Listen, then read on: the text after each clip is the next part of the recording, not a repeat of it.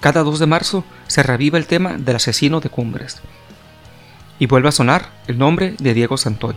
acusado del asesinato de los menores Eric y María Fernanda Cos, de 7 y 3 años respectivamente. Ellos eran hermanos de su novia, Erika Cos.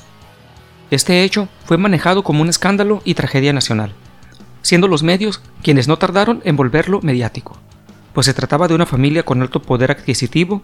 y esto sigue siendo uno de los tantos factores por lo que no se pudo ni se podrá llevar a cabo un juicio parcial sin la intervención de la opinión pública.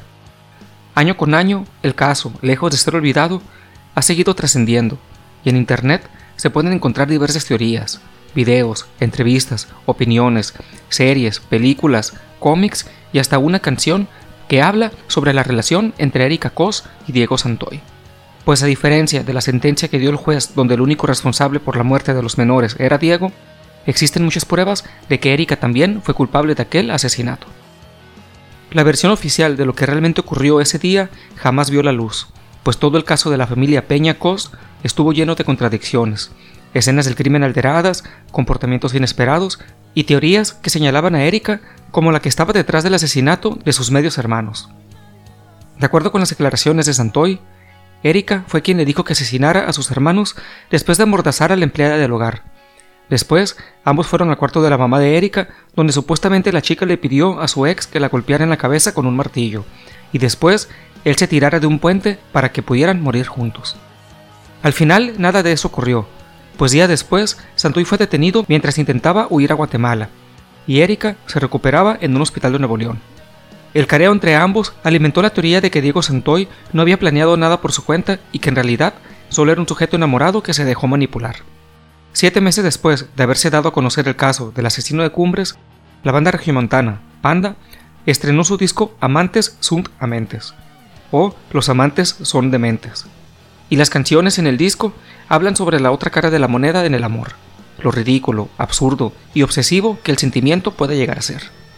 So violento, so macabro sería el primer sencillo del disco. La canción está inspirada en los sentimientos y emociones que existieron entre Diego Santoy y Erika Peñacos, quienes supuestamente hicieron un pacto suicida después de asesinar a sangre fría a los hermanos de la joven con quien Diego había terminado su relación días antes de lo ocurrido.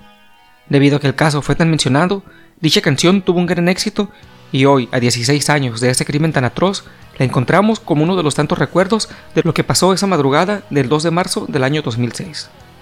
Los medios de comunicación revelaron que Diego Santoy era fan de Panda, y eso provocó que las personas intentaran establecer una conexión con lo ocurrido.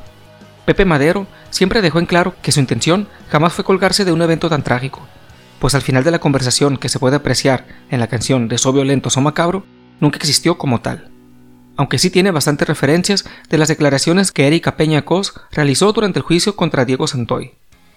En la actualidad, los años han pasado, el caso sigue dando de qué hablar, y sin embargo, su violento o macabro es solo una de las pruebas del eco que el asesinato de Cumbres provocó hace 16 años, cuando el país entero sintonizaba los noticieros para tratar de entender cómo dos pequeños habían perdido la vida sin que se hiciera justicia al respecto.